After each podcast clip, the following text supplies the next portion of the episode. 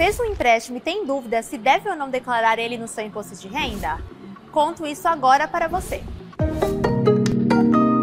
Todo mundo que tomou qualquer tipo de crédito ou empréstimo no ano base, ou seja, no ano anterior ao da declaração, deve ser incluir a informação no imposto de renda. Isso se o valor do empréstimo for maior que 5 mil reais.